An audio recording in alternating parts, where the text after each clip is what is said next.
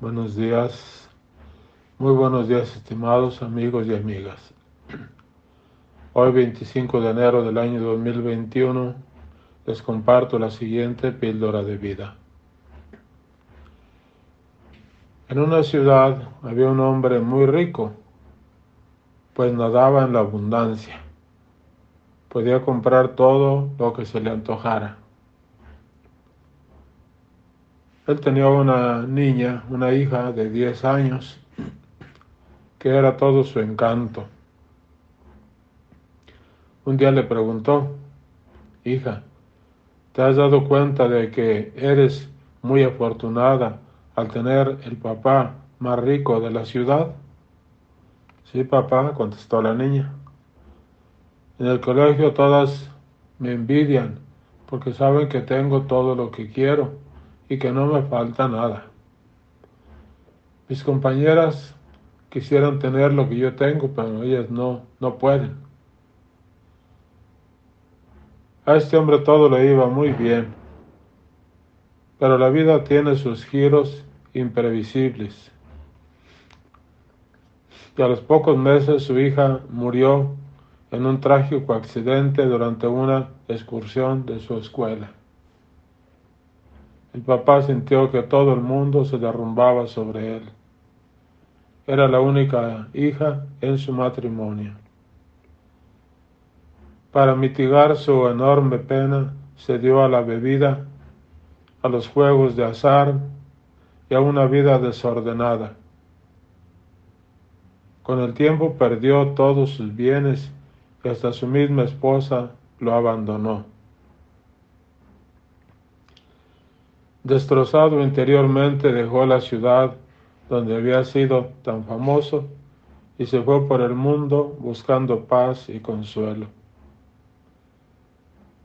Al pasar por una aldea, se detuvo ante un hombre que revolvía el trigo con una pala y le preguntó,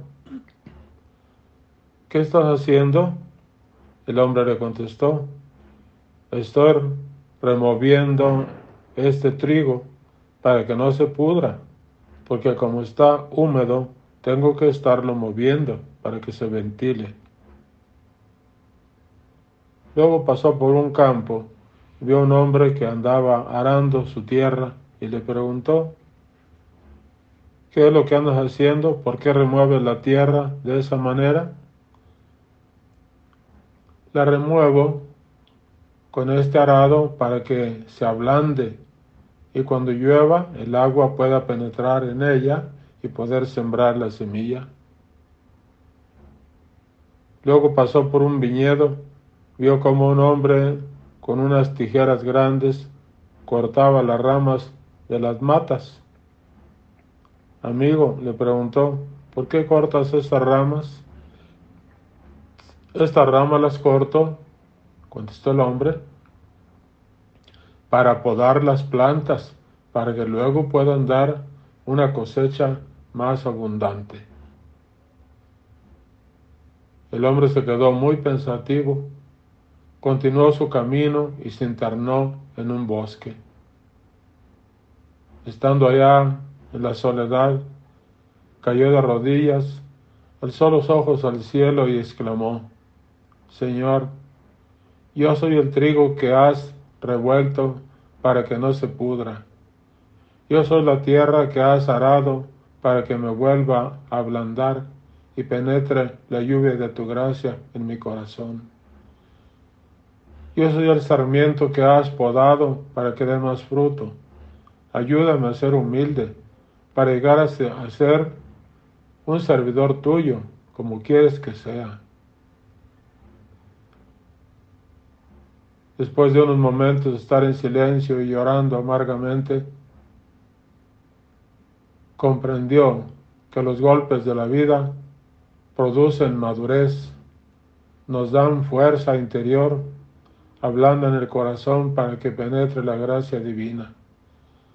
Sintió en todo su ser una gran paz que lo inundaba y le devolvía la alegría de vivir y aunque había perdido todos sus bienes materiales, ahora se sentía rico porque tenía la gracia de Dios.